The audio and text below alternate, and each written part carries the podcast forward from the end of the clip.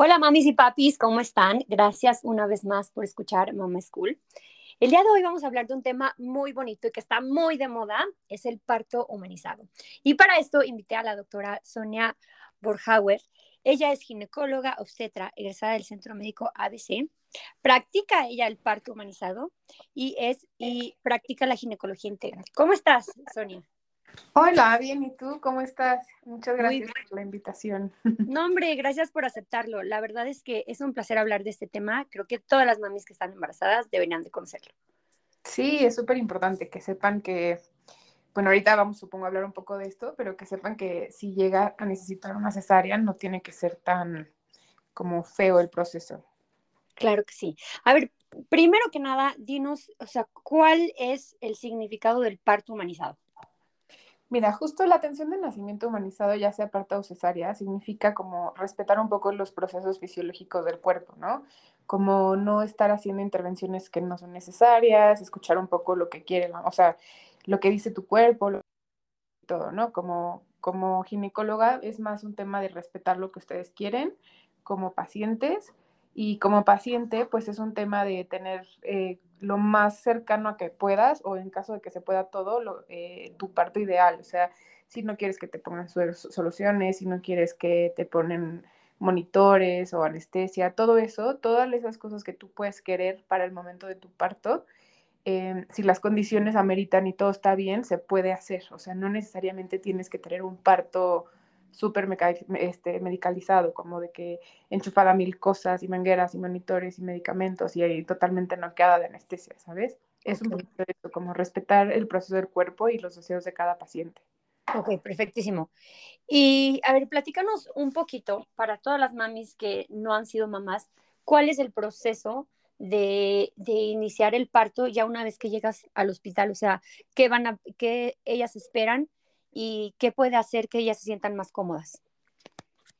Pues un poco es desde eso, o sea, desde el momento en el que llegas al hospital, muchas veces te, te hacen, o sea, en, el como método no tan humanizado de un parto, es, te ingresan desde muy temprano, eh, muchas veces es inducción del parto y todo. Cuando es un parto eh, respetado, humanizado, eh, em, esperamos a que empiece solita con trabajo de parto muchas veces gran parte del trabajo de parto se hace en casa, o sea, si todo está bien y, te sientes bien de, de, dolor y ya platicando con tu gineco en consulta, pues te damos como los datos de alarma y en qué caso sí ya correr al hospital y cuando puedes aguantar un ratito, eh, puedes estar en tu casa, meterte a bañar, la regadera, una tina, todo esto para que estés más cómoda. Y ya cuando haya ciertos datos como un poco más de dolor o que se rompa la fuente, cosas así, entonces ya te vienes al hospital. Y pues en el hospital eh, te digo, no necesariamente tenemos que ponerte eh, monitores y sueros y todo, más bien es como estar vigilando que tú y tu bebé estén bien, que tengas contracciones que sean efectivas y em, como de qué esperar, pues esperar eh, justo tener mucha, mucha comunicación y mucho contacto con tu ginecólogo en ese momento. O sea, son partos muy diferentes, no son esos partos en el que el ginecólogo llega solo a cachar al bebé, sino que estamos ahí contigo, te explicamos, te acompañamos Em, un poco te apapachamos un poco también, te ayudamos como con varias técnicas para el control del dolor antes de necesitar el bloqueo, si no lo quieres no se te pone, si tú lo quieres también se pone, o sea, no es así como que estemos peleados con esas cosas. Y pues realmente la manera en la que funciona es como que estés en un hospital, pero que te sientas de la manera más cómoda que tú puedas, o sea, que estés tranquila, que no te sientas como invadida ni nada. Llevas tus cosas, puedes llevar tus como snacks para que estés comiendo, libros, música, todo eso. Ah, perfecto. A ver, eso es importante lo que acabas de mencionar, porque, eh, por ejemplo, en algunos hospitales, bueno, si no es que yo conozco muchas personas en las que, con las que he tenido eh, pues pláticas acerca de mis partos, es que en el hospital no te dejan comer. O sea, dicen como, no, ya de aquí adelante pura dieta líquida. ¿Por qué es eso? Pues mira, o sea, sí se, sí, sí se puede comer, pero tampoco es como que estés comiendo unos platillos gigantes. Se pide que tengas como snacks ligeritos. la, la, razón detrás de todo esto es porque si llegara a haber alguna emergencia en la que se tenga que convertir tu procedimiento a una cesárea, es de preferencia o es más seguro que tengas un poco el estómago vacío para que no vaya a haber riesgo como de broncoaspiración ni mucho menos. Pero se ha visto que cuando son snacks pequeños, al revés, nos ayudan a que tengas mayor energía, te sientas mejor, estés como con más pilas para estar aguantando el trabajo de parto. Y es lo que te digo, o sea, no es que estés en ayuno completo o pura agua, sino que sí se puede, pues no sé, que te lleves eh, frutos secos, chocolates, ya sabes, como pequeños snacks que te van a dar como energía, pero no estás echándote, no sé, un plato de chilaquiles durante el trabajo de parto. ok, sí, justo te iba a decir eso, o sea, tipo unas almendritas, Exacto. algo sano al 100. Ajá, exacto. O a lo mejor igual y te podemos pedir un plato de frutas, pero pues no es el plato de frutas este enorme de cuatro frutas diferentes, sino poquita fruta y todo, pero para que te sientas bien, te sientas con energía y que al final tú y tu bebé estén recibiendo un poco de comida, porque el trabajo de parto es un proceso largo y muy cansado, entonces así pues es más tolerable. Ok, ¿y cómo, a ver, qué esperar en un parto humanizado que es cesárea? O sea, porque por ejemplo, yo tengo una gemela y aquí muchas de las mamis ya saben que próximamente va a tener a su bebito. Ella tiene placenta previa y unas, eh, un par de, temas de los cuales em, es su ginecóloga y ella ya decidieron que tenía que ser cesárea. Entonces, este, ¿qué, ¿qué, puede esperar ella? O sea, llega, ya tienen programada la, la, la fecha del parto y ¿Y cómo, cómo haces eh, eh, pues sentirte cómoda? Porque yo me acuerdo que yo llegué al hospital y fue de que, órale, sientes a la espalda, en, la, en, el, en, la salita de espera, o sea, en la sala como que ya donde te empiezan a monitorear todo, y se me hizo eterno, o sea, eterno, eterno, eterno. Entonces, yo sí digo, ya como mamá de segunda de, pues, de otros partos, yo digo, bueno, ya me, te vas esperando y así. Pero cuando es una cesárea, que ya tienes programado la hora, la hora esto y el otro, ¿Qué, cuál es, ¿Qué es lo mejor? ¿Cómo se siente mejor una mamá en ese proceso?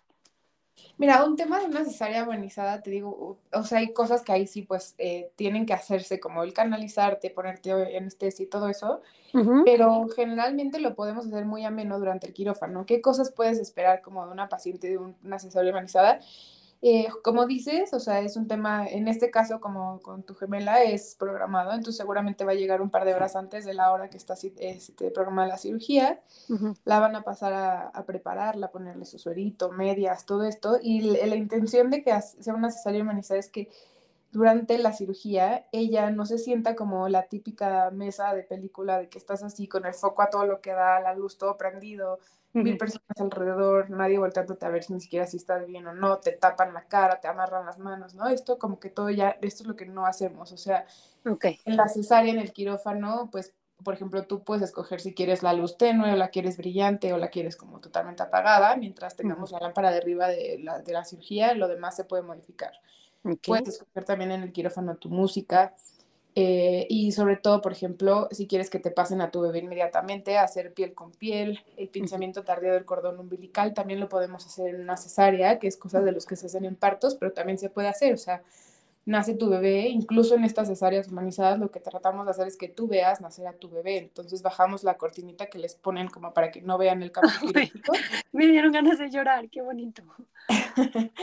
lo bajamos y entonces tú puedes ver, o sea, como que tú levantas tantito la cara y puedes ver, como si hicieras una media abdominal y puedes ver cómo sale tu bebé perfecto. Entonces, desde ahí, pues ya está súper, pues ya es una experiencia muy distinta a estar amarrada viendo el cielo y solo escuchando a los doctores, ¿no? Ok, perfecto. Ves a tu bebé nacer y lo que hacemos es que esperamos a que el cordón deja de latir, lo cortamos y ahí ya que está cortado, pues lo, te lo pasan eh, ¿Y cuánto es este tiempo aproximadamente? Perdón por interrumpirte. No, no te preocupes. Depende un poco, pero generalmente es como un minuto. Hay veces que colapsa antes o hay veces que colapsa un poco después el cordón. O sea, tampoco crees que es así de que una hora es rápido, pero sí se han visto muchos beneficios a los bebés que se les deja el pensamiento cordón, el pensamiento tardío del cordón. Sobre todo para prevenir temas de anemia. Y ya ahí un poco platicando también con tu pediatra, pues puedes ver si quieres que inmediatamente te lo pasen y lo peguen. Y entonces empiezas el tema de piel con piel y el apego para la lactancia y todo, lo puedes hacer aún aunque sea cesárea. Lo único que hacemos es que pues ya levantamos otra vez la cortinita y nos acomodamos para que no le estorbemos al pediatra y el pediatra tampoco a nosotros para seguir operando. Ok, en ese momento pueden checar al bebé en tu pecho. Encima de ti, exacto. un poco como lo que lo es en el parto humanizado, que todo lo hacen encima de ti para que no te separen de tu bebé y se lo lleven a otro lado. Ay, qué bonito. sí, entonces ahí encima de ti todo esto, y te digo, también tiene, pues ayuda mucho porque tú estás más este, concentrada en el tema de tu bebé que en tu cirugía y puedes hacer todo esto de tener tu hora dorada en el que tienes a tu bebé encima de ti tratando de lactar. A lo mejor y no lactas inmediatamente porque la bajada de la leche y todo esto pues a veces es un poquito más tardado, pero esos minutos que tienes encima tu bebé, que tu bebé está oliendo, chupando, todo eso, pues es oro, la verdad. Entonces, es un poco eso, o sea, que a pesar de que sea una cesárea, que es una cirugía, no se pierda todo esto bonito del parto humanizado que es pues tener a tu bebé con como tú quieras, ¿sabes? No estar amarrada, no estar, Qué bonito. No verlo ni nada. Oye, por ejemplo, en dado caso, digo, primero Dios, todas las mamis que nos escuchan están embarazadas, hay que pensar que nuestro bebé pues va a estar en las mejores condiciones de salud, ¿no? Pero en dado caso que el, que el pediatra diga, oye, algo pues no, está, no me está latiendo, lo tengo que checar, este, ¿qué pasa en ese momento? O sea, Ahí, bueno, ahí tu pediatra, de todas maneras, o sea, los, ya sea partos cesáreas, está, está recomendado que tú tengas una cita prenatal con tu pediatra para platicar justo estas cosas. Okay, o sea, okay. ok, ¿qué pasa si nace y nace morado y necesitas hacerle algo o ponerle oxígeno o así, ¿no? Entonces tú como mamá ya sabes que estas cosas pueden llegar a suceder y si el pediatra en ese momento te dice, sabes que necesito checarlo, sabes que lo va a checar ahí en la cunita junto a ti, pero ya no encima de ti, sino a lo mejor necesita que esté en la cuna caliente o con oxígeno o cosas así.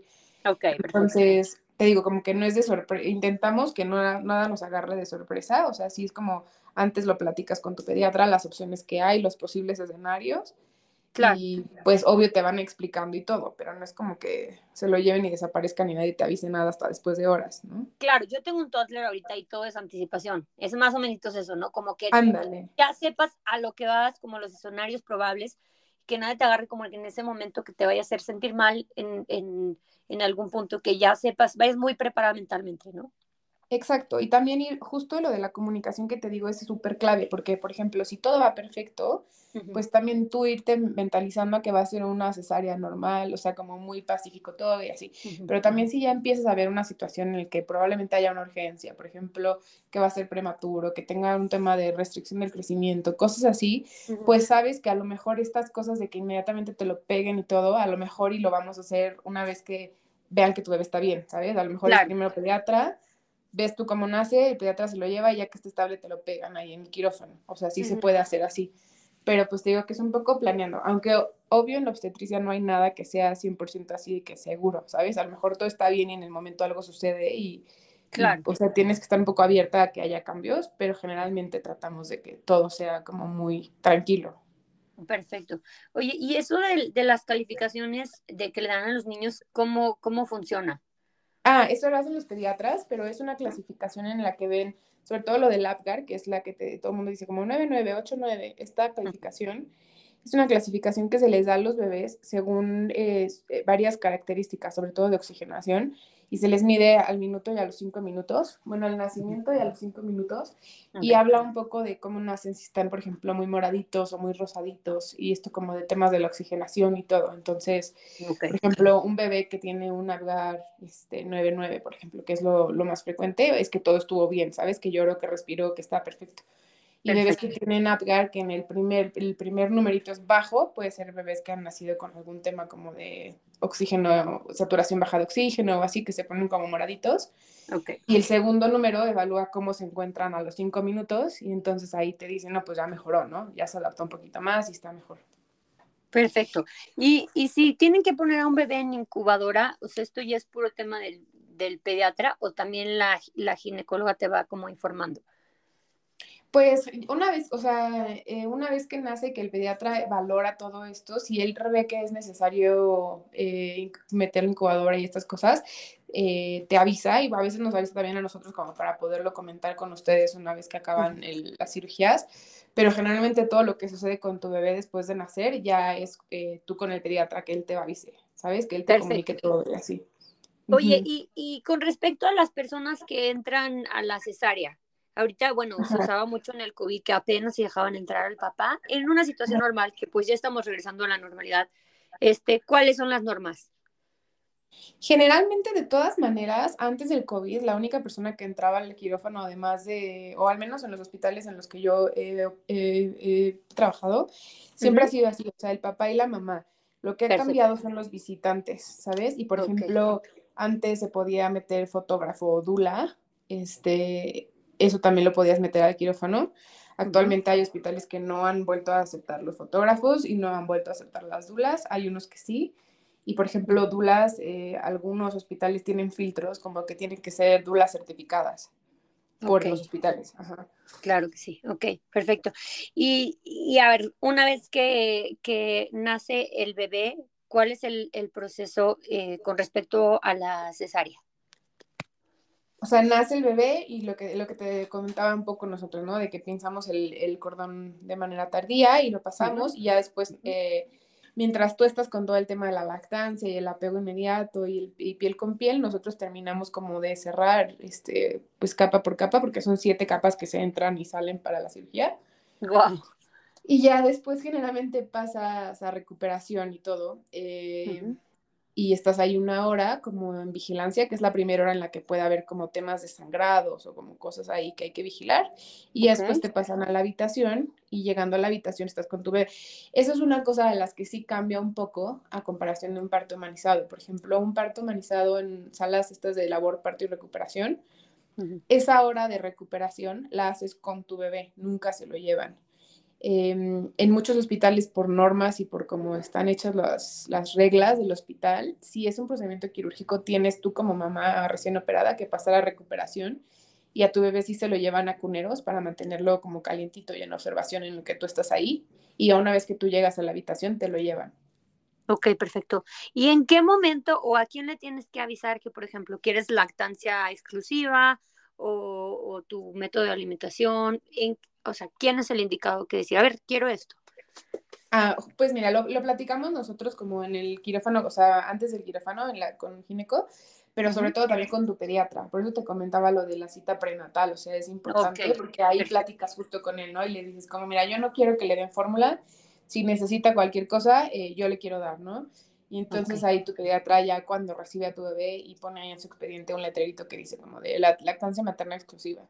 Y ya ahí te puede comentar, por ejemplo, eh, situaciones de que a lo mejor se les baja tantito la glucosa, cosas así, ya te dice como, a ver, si ya tienes leche o calostro, pues pégatelo y si no, vemos si necesita que le complementemos.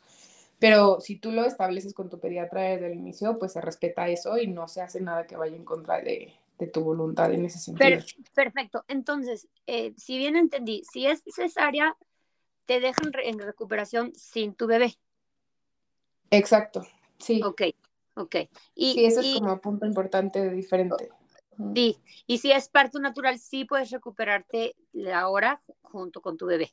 Exacto. Ajá, te queda, de hecho te quedas en la misma habitación donde tuviste el trabajo de parto, nace y te quedas ahí en recuperación. Por eso se llaman salas LPR, que es labor, parto y recuperación. Todo sucede en el mismo lugar, no te mueven. No, Marche, yo llevo dos partos y me estás abriendo los ojos en muchas cosas. Qué bueno que estamos hablando de, esto, porque mamitas, las embarazadas primerizadas, este, tomen muchísima nota. Qué importante es. Este, ¿Qué otra pregunta te hacen las mamis primerizas? O sea, ¿qué es importante saber? Mm, ¿sabe? Hay algo importante que siempre es el tema del bloqueo y la anestesia, ¿no? Como que mm, creen que muchas veces todo el tema del parto humanizado y la eh, bueno, sobre todo el parto humanizado como que está peleado con el bloqueo y la anestesia. Y bueno, la, realmente se llama analgesia. Y realmente no está peleado, más bien es si tú lo quieres lo puedes usar y si no, eh, puedes usar otros métodos como para el control del dolor. Y también es súper importante saber que puedes ser flexible, o sea, no porque tú hayas dicho, no, yo quiero un parto eh, por ejemplo, sin canalizarme, sin anestesia ni nada, durante el transcurso del trabajo de parto, si tú llegas a cambiar de opinión, lo puedes hacer, o sea, no es como de, ah, no, ya, dijiste que no, ahora te aguantas, ¿no? O sea, sí se puede que digas, no, sabes que me está doliendo, me quiero, quiero un bloqueo o quiero meterme un poquito a bañar, a lo mejor con el agua caliente o ejercicio en la pelota, todas estas cosas que te ayudan a controlar un poco más el dolor. ¿Y, ¿y cuál es la diferencia entre estos que estás mencionando, entre el bloqueo y el yo no sé, o sea, realmente no sé, a mí, a mí, a mí me pusieron epidural. Ajá, este, este el bloqueo es la epidural, ajá. Ah, ok, el bloqueo es la epidural. ¿Y, y cuál es la función del bloqueo y cuál es la función de la, de la otra que mencionaste? Eh, o sea, sobre, no, la otra opción es, hay un tipo de bloqueo que se llama walking epidural, que te lo pueden poner, es justo como un epidural, o sea, se pone como la típica epidural que va en la espalda para no sentir dolor, pero no te duermen lo suficiente como para que todavía puedas pararte a caminar. Entonces tienes como lo mejor de los dos mundos, porque no te duele eh, sigues sintiendo presión, sigues sintiendo las contracciones y te puedes seguir parando a caminar o ponerte en la pelota o, estirarte o hacer como ejercicios que puedes hacer para ir como sobrellevando un poco las molestias y todo. Eh, pero no es la típica epidural que te tumba y no sientes nada de la cintura para abajo el resto del trabajo de parto. Ah, ok, perfecto. Ay, no, no, no, es que hay un mundo de información en, alrededor del parto y, y, siento que de repente, eh, pues llegar a un parto desinformada, te sientes como que medio violentada, lo que pasa mucho en, en la violencia obstétrica, ¿no? Y es muy importante todo lo que estamos comentando. Ahora, ¿cómo, ¿cómo te empoderas y cómo hablas, por ejemplo, con las enfermeras o con tu ginecóloga de, de, lo que quieres, porque yo me acuerdo, o sea, a veces uno no tiene control, ¿no? De quién te toca como enfermera. En uno de mis partos me pusieron un cómo hacían las pompas de, porque en el primero no rompí fuente. Entonces me pusieron un cómodo en las pompas y, y, por si rompe fuente. Imagínate yo acostada en una cama, o sea, con la panza, con el monitor y todavía como un cómodo en las pompas. O sea, ¿cómo, cómo explicas que permites que te hagan eso en una situación tan vulnerable donde crees que es lo normal? ¿No? Es que ese tema que acabas de tocar es uno de los temas más importantes, porque muchas, o sea, a lo largo de muchos años, muchas mujeres, pues como dices, o sea, tú llegas al hospital y te dicen, haz esto y lo haces porque crees que estás como en manos de los que saben y todo. Y justo es un poco el tema de no informarte, o sea, lo mejor que una mujer puede hacer para empoderarse para su parto es informarse, es buscar información, es leer, es ver que hay opciones, no casarte solo con una idea o con el típico parto de, así como de que, ah, el cómodo, la enfermera llega y te pone todo y no te pregunta. O sea, tú puedes decir y saber que como paciente, tú puedes decir que no. O sea, si tu ginecólogo te está diciendo, no, pues te voy a poner una pastilla porque te voy a inducir el parto ahorita, tú puedes decir, no, no estoy de acuerdo y, y no aceptarlo. O pues, no sé, este tema de romperte la fuente y ponerte el cómodo, también puedes decir que no. O sea, eh, pero tienes que saber que si te están dando opciones, o sea, lo mejor es más bien pedirle a tu doctor que te explique la razón del por qué quiere hacer esto o aquello. Y tú saber si sí lo quieres aceptar o no. Por ejemplo, eh, decirte que te van a romper la fuente para que se apure el parto. Pues a lo mejor tú no tienes prisa y no te importa quedarte más horas ahí, entonces pues que no te la rompan, ¿no? O cosas así. Entonces, pues es un poco esto, pero muchas mamás que no saben. Ajá, exacto, el epicio. Como decirte, sí preguntarle a tu doctor, como yo, ¿tú haces episiotomías o no? Y entonces ya, si te dicen, no, sí, yo las hago siempre porque prefiero hacerles epicios a que se desgarren, pues tú le puedes decir, oye, es que yo no quiero una episiotomía a menos de que sea absolutamente necesario. Y aquí sí es importante un tema, o sea, saber que todas las opciones que, que, que tú quieras negociar como en este tipo de cosas de sí quiero o no quiero epicio, saber que hay ciertas cosas que sí tienen una indicación real. O sea, por ejemplo, si tu bebé se está atorando y necesitan acortar el, el, el, expulsivo, que es la parte como de salida, o si está muy grande su cabecita y no está, no está pasando, cosas así. Sí hay ciertas indicaciones en las que está bien, pero no es así como de a todas, a todos los partos, a todas hay que hacerles, ¿sabes? No, y, y sobre todo informada, o sea, como tú dices, esa comunicación, esa, esa que, que, debes de confiar en tu ginecólogo, en tu ginecóloga. Yo siempre les digo a las mamis, a ver, si algo no te late de tu ginecólogo, busca, hay en mil opciones, ¿no? O sea, si, si, desde que estás en tus consultas prenatales, o los chequeos no te está latiendo, pues ¿qué estás haciendo? O sea, de verdad tienes que confiar en tu gine. Exacto, y sobre todo lo que dices, o sea, si tú ya llegaste a una autocita de control prenatal y le estás preguntando desde el principio a tu médico cómo es su estilo del, del tema del parto y todo, y tú estás buscando un parto humanizado y él te dice que no, que él opera los lunes a la mañana y que solamente esos días atiende partos, pues ya desde ahí sabes que no va a ser el ginecólogo con el que Literal. Vas a lo que quieres. Y muy respetable que hay gente que sí le gusta, ¿no? O sea, yo tengo una hermana que sí, a esta hora tal, y yo de que yo fui con su ginecólogo y me dijo de que, este, no, tú ya traes placenta previa, cero que ver, nada que ver.